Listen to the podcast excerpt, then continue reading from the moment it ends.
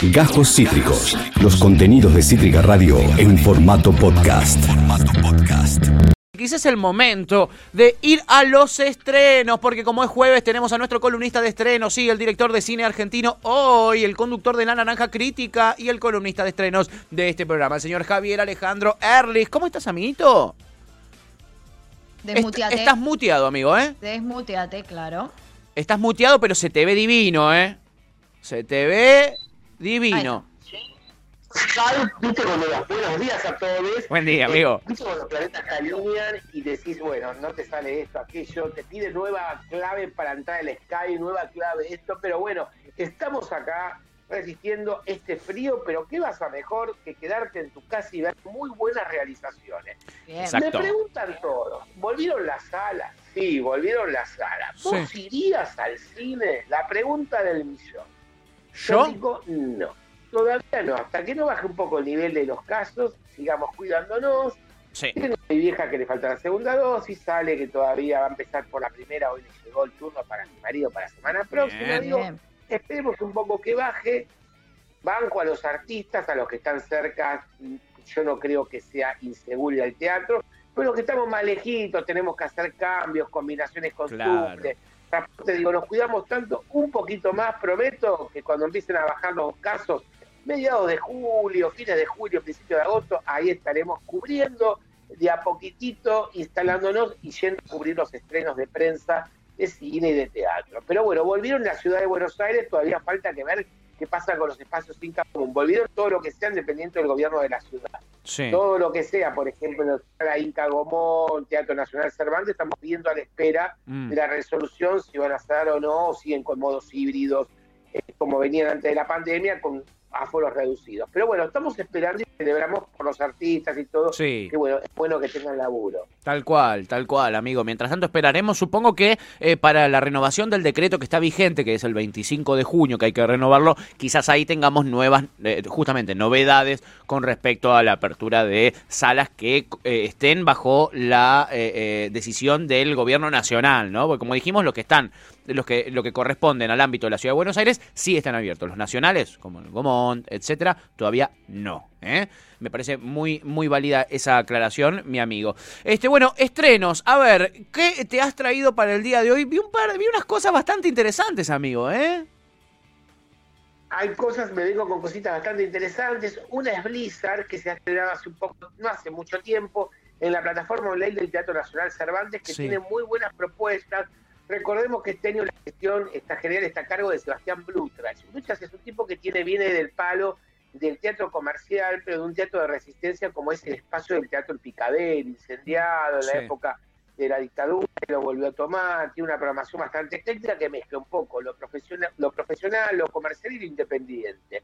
Me parece que es una buena articulación eh, de Sebastián Blutrach y bueno, y hay muchos gente joven, muchos autores jóvenes, muchas propuestas. Por ejemplo, esta es la que estamos viendo, Blizzard, que es Tormenta de Nieve, que la ha dirigido David Gudiño, es, eh, es un tipo del sur, un realizador del sur, me parece que es un guionista bárbaro, ha salido hace poco una nota también en el suplemento de página, el suplemento Soy, ¿qué pasa cuando eh, vos querés ir a vivirte al sur? Este caso es un matrimonio de maestros, que te piden como condición ser hétero, estar casado y estar con hijos ¿Qué? en una base en Antártida, que ellos son la única escuela que eh, en el medio de una pandemia está abierta. eh, ahí tenemos el otro bicho, el bicho de estar el de la soledad, que pasa en un matrimonio donde las desavenencias están y se forma un triángulo amoroso entre el personaje de Luciano Suardi, Mara Bestelli y Luis Embroski, que sería una especie de jefe de la base Marambio. Qué Mirá. hermoso Mara. donde la bisexualidad, sí, un- y está la bisexualidad presente en un triángulo amoroso y las pulsiones a flor de piel, donde el personaje de Siembroski viene separado, no tiene hijos, Sí. y donde las desavenencias de ellos también empieza a ser un triángulo y todo lo que se nos cae, esta estructura de decir, bueno, que es verdad, si vos querés, yo quiero trasladarme de ir al sur, te piden que estés casado con una mujer y que tengas hijos Sí. si querés irte a dar, por ejemplo, clases a la Antártida. Esto es real, ¿eh?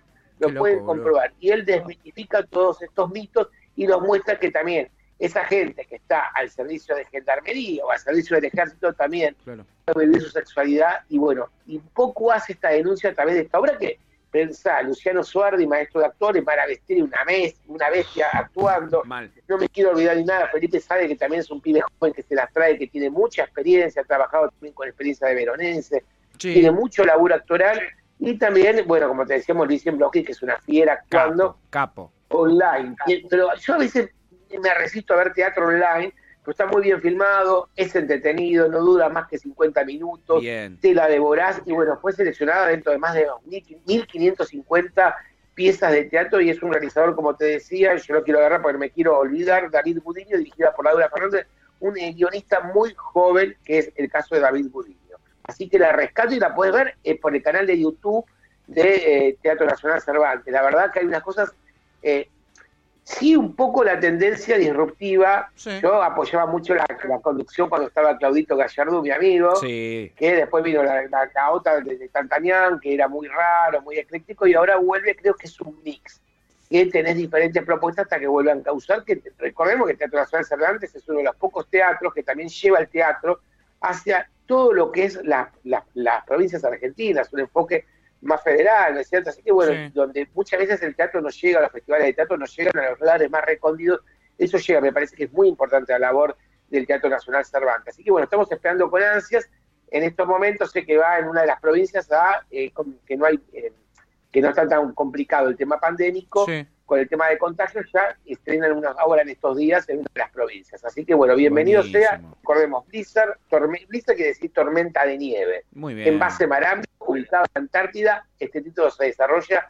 Y bueno, y ya te anticipo, el viernes, el, el martes que viene en la Naranja Crítica tenemos con todos con Mara Besteri, con Luis Gendrowski, una entrevista en vivo con ellos, así que bueno, con los cuatro integrantes y posiblemente yo quiero también hablar con el guionista, se sube también. Muy bueno. Así que ya te quiero en primicia. Muy bien, amigo, muy bien. Nos trae teatro vía streaming. ¿eh? Eh, vayan a la plataforma en YouTube, sí, eh, el canal de YouTube del Teatro Nacional Cervantes. Ahí van a poder encontrar Blizzard con doble Si en algún futuro tienen la posibilidad de pagar una entrada e ir al Cervantes cuando, se haga, cuando vuelvan las obras, por favor háganlo porque no tiene desperdicio. es una belleza el Cervantes y todas las obras que tienes yo he disfrutado obras que me han explotado el cerebro en el Cervantes. Ay, sí, total. Sí, es una experiencia. Esta mirada, Agus, ¿eh? no te la pierdas, Agus. Teatro en, teatro en internet ¿eh? me cuesta un montón. Vi, vi ahí que está filmada bastante eh, con con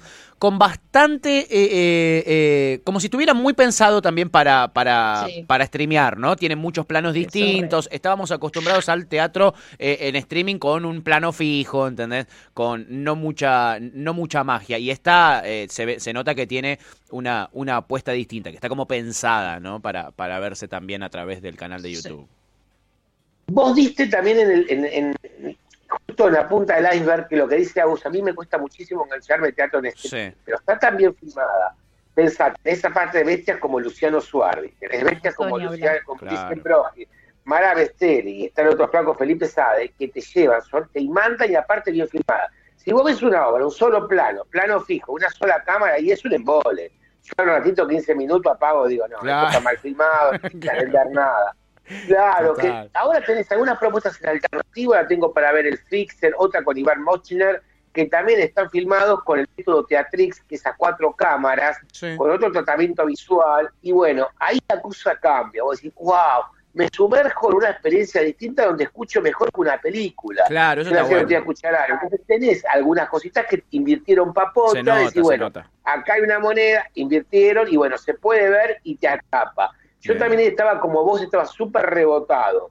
Eh, a veces me pedían dame una mano, pero también yo digo, hablar de una cosa, y si no la ves mucho sentido, me parece más agacería, y no es lo que se tiende en el periodismo por lo menos de espectáculo, de comentar las cosas, no es tirar 15 gacetillas en el aire, sino un poquito de análisis de las cosas que vemos. Tal cual, tal cual. Bueno, esto ayuda a que la gente pueda verla para después hacer una crítica fidedigna este, de, de lo que se ve, ¿no? Ayuda, ayuda a que esté filmada de esta manera. Donde sí siempre está todo bien filmado, hay que decirlo porque hay papota, que justo vos lo mencionabas, es en HBO, amigo. Nos trajiste un estreno de HBO, me interesa muchísimo.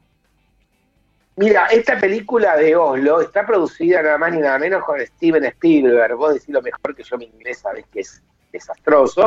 pero la verdad que es sobre el tratamiento de Oslo, que por primera vez intentaron eh, dos diplomáticos de Noruega, de la capital en Oslo, decir, bueno, vamos a encontrar una manera de parar el conflicto, justamente viene ahora que está estallando el conflicto en Oriente Medio, entre Israel y Palestina.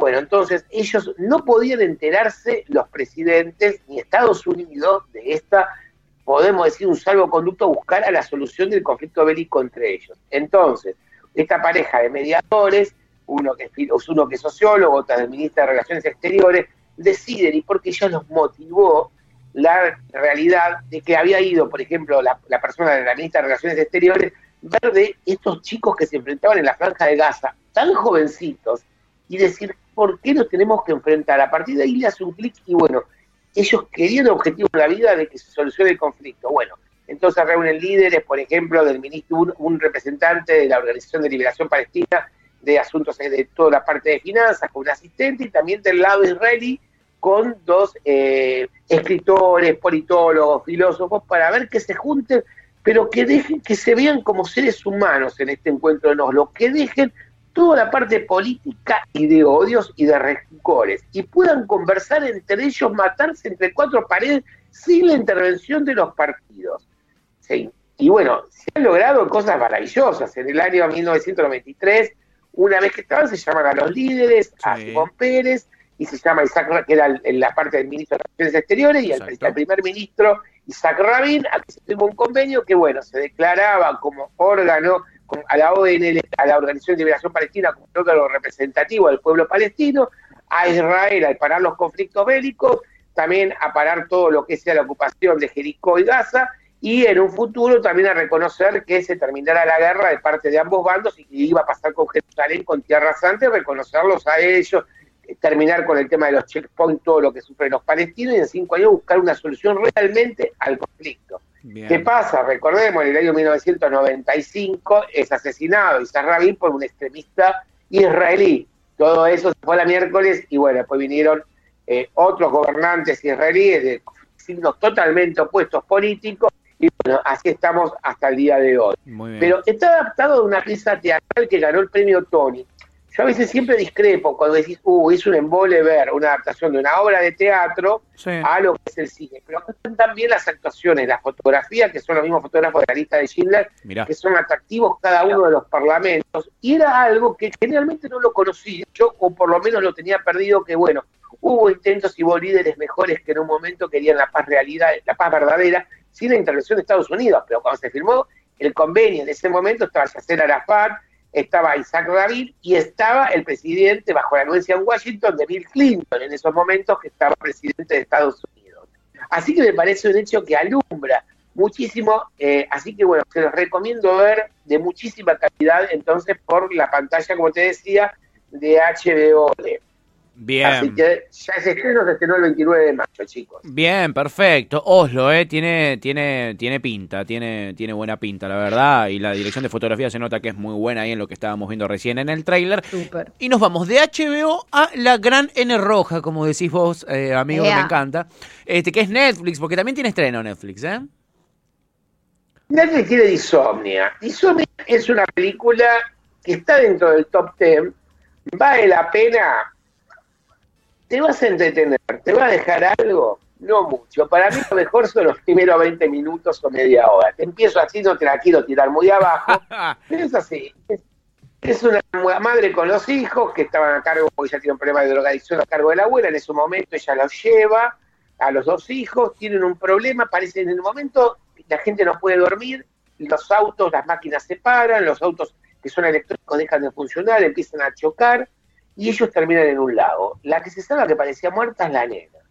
La nena que parecía muerta es perseguida después por el ejército, porque solamente pueden dormir esta gente que tuvo un acceso como parece a otra vida y pudo resucitar, son las únicas personas que pueden salvarse, entonces la busca el ejército como cura para toda la humanidad que está, vos sabes que si no dormiste volvés loco. Rarísimo, rarísimo, boludo. Es muy rara la película. Primeras escenas están muy bien filmadas, después tiene más de lo mismo, va perdiendo el interés y todo. Pero bueno, eso de va, lo que va a Disomnia, que está todo el mundo hablando de esta, de esta película, no es de Después no se mantiene, se va por otros lados. Te va a entretener, te va a entretener.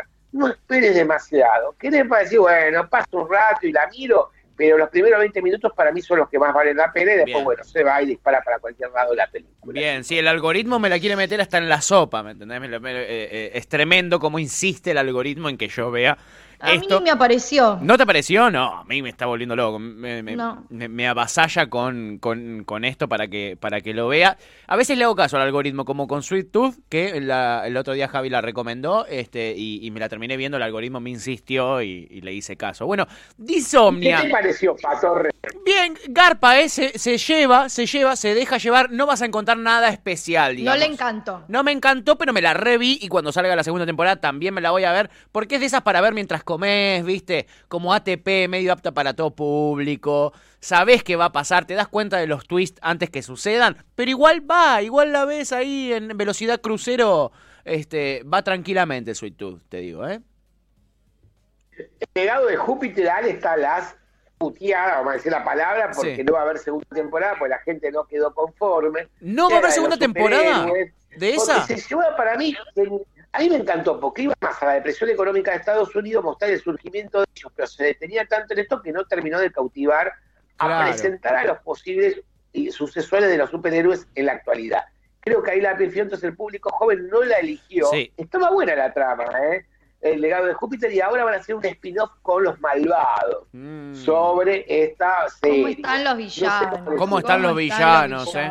Es la época de los villanos esta que estamos viviendo, ¿eh? Sí. Mamadera, decímelo. Olvidaste. bueno, amigo, y mira, nos vamos a poner culturosos. ¿eh? Abrimos culturosos hablando de teatro y nos vamos a volver a poner culturosos. Más que nada, vamos a hacer un repaso histórico. Porque el último estreno que nos trajiste no es ni de HBO, ni de Netflix, ni de Amazon, ni de nada. Es de Canal Encuentro, viejo. ¡Ea!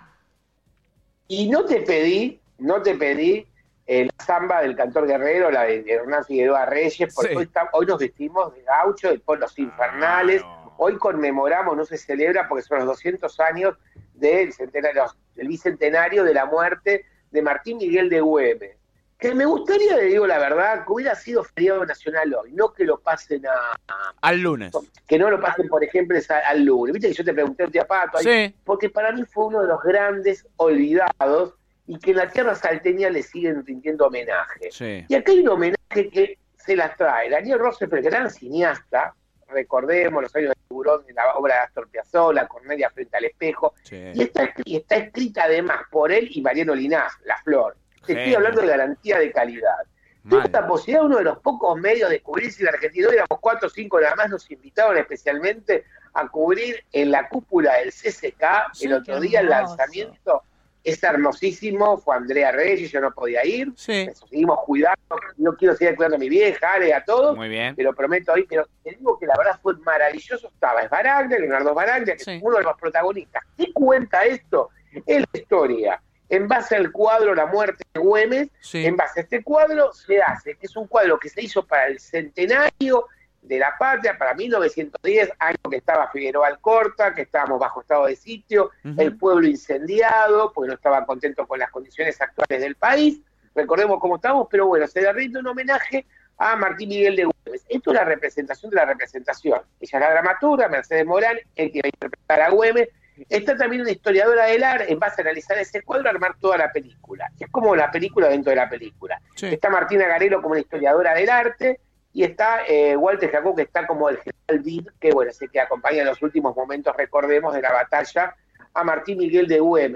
Se trata también sobre las mujeres, que también fueron muy importantes en la vida política de Güemes. Güemes no era que le dijo, yo voy a ser gaucho, no, el tipo era, tenía mucha guita, mucha papota, como decimos nosotros, pertenecía a la aristocracia porteña, a la aristocracia salteña, y fue pieza fundamental para todo lo que es la campaña sanmartiniana. Cuando Belgrano fracasa, lo mandan a él, pero también él, por, por, lo menos tenía enemigos del lado de los realistas, del lado de los españoles. Y también tenía enemigos de parte de Buenos Aires que no querían que subiera, y aparte enemigos dentro de la de la clase salteña, recordemos, tenía enemigos por todos lados para hacer la campaña. Buenos Aires que no se la quería financiar, que no le mandaba la guita para decir, y él, y él los gauchos, primero esto empezó con la gente de Buenos Aires, con esta batalla, la revolución, pero después también la gente se le fueron plegando, la gente que era los gauchos, que para él eh, el término de gaucho lo emplea San Martín cuando lo cambia a paisano, porque no es el gaucho que se puede recordar en las Pampas de Buenos Aires, que lo acordemos solitario, o tomando, o el personaje Martín Fierro, sino como él lo toma Buenos Aires como la banda de los paisanos, que la gente que luchaba, los gauchos, de la banda oriental, que era la banda de Artigas. Toman ahí el concepto de gaucho, porque no viste el gaucho como que está, como que tiene varios conceptos, eh, como lo quieras tomar y según quien lo quiera tomar en este país. Lo toman como el lado del compromiso con la patria. Me parece que es muy iluminador para un montón de temas, cómo influyó la mujer también de, de Güemes en la vida de él, para las asociaciones, para, para el tema de la política, para solucionar conflictos bélicos, y bueno, y muere traicionado por los propios, eh, muere también con los propios por los realistas que le tienen una emboscada con un tiro, el agonizando, y vienen los realistas, y dice, bueno, si vos firmás para la guerra, terminás de hacernos líos acá, porque él proponía una reforma agraria, proponía un montón de otras cosas que hoy vuelven a estar sobre el tapete. Me gustaría que veas cómo cómo informaban los diarios, muere el traidor, como cualquier semejanza con la realidad no es pura coincidencia, la historia vuelve a repetirse como farsa o como tragedia, por eso digo que 48 eh, minutos es muy potente todo lo que este material y él dijo no, aunque me venga a dar un médico yo lo voy a traicionar, aunque muera Isabel, reunir a todos los guerreros, a todos los soldados, sigan combatiendo por la revolución, yo no me vendo, no, acepto preventa, ni guita, ni nada ni que me muera. Que me muera yo, yo me muero, pero ustedes la guerra, la, la batalla y la revolución la continúan. Muy bueno, muy bueno, bueno, tremendos los, variadito, ¿eh? En, la selección de estrenos de Javi en el día de hoy. Tenemos teatro vía streaming con Blizzard, ¿eh? lo pueden ver en eh, el canal de YouTube de teatro, Nacional Cervantes. Está Oslo por HBO, Disomnia por Netflix y Ensayo para Güemes, estreno en Canal Encuentro. Obviamente se estrena... Hoy 22 horas es el estreno, Patito y Agus, y después tiene repeticiones, fijate, en la página de Canal Encuentro, jueves, viernes, sábado, domingo, pero hoy estreno absoluto. Muy pocos, pero yo creo que los jorobé tanto la gente de prensa que yo lo quería ver, lo quería ver, que me lo pasaron, pues lo guardaron bajo siete candados. Mirá. Te digo que lo quería ver y bueno, los convencí ahí y vamos a tener una entrevista con Daniel Roosevelt, con el realizador. Muy bueno. El día martes ya está adelanto, en la Naranja Crítica también ya está comprometido eh, a Daniel al charlar con nosotros. Muy bueno. Bueno, programón también se viene en la Naranja Crítica el martes que viene, chiquis. ¿eh? No se lo pierdan, vayan a Cine Argentino hoy también, que es el portal que dirige Javi, este, y que está buenísimo, y ahí tienen todos, todos los estrenos. Estos son la selección que trae Javi para acá, pero ahí eh, van a encontrar todos. Javi, querido, te mandamos un abrazo enorme, amigo. Buen fin de y nos encontramos en el aire escuchándote el martes que viene en la Naranja Crítica y el jueves que viene acá en Ya. Te mandamos un besote enorme. Besote enorme, me encanta esa camisa de Agustina. ¿eh? Viste, ya somos, ya somos el team camisa, amigo. Ya somos el team camisa. Te falta camisa, no vi el tuyo, Patorre, pero bueno, se te escucha. Se escucha muy ah. bien como siempre. Gracias, amigo. Abrazo grande. Javier Alejandro Erris, que sabe lo que es bueno, por eso elogia este equipo camisero que tenemos al aire en este momento en Ya Fue. Acabas de escuchar Cajos Cítricos. Encontrá los contenidos de Cítrica Radio en formato podcast en Spotify, YouTube o en nuestra página web.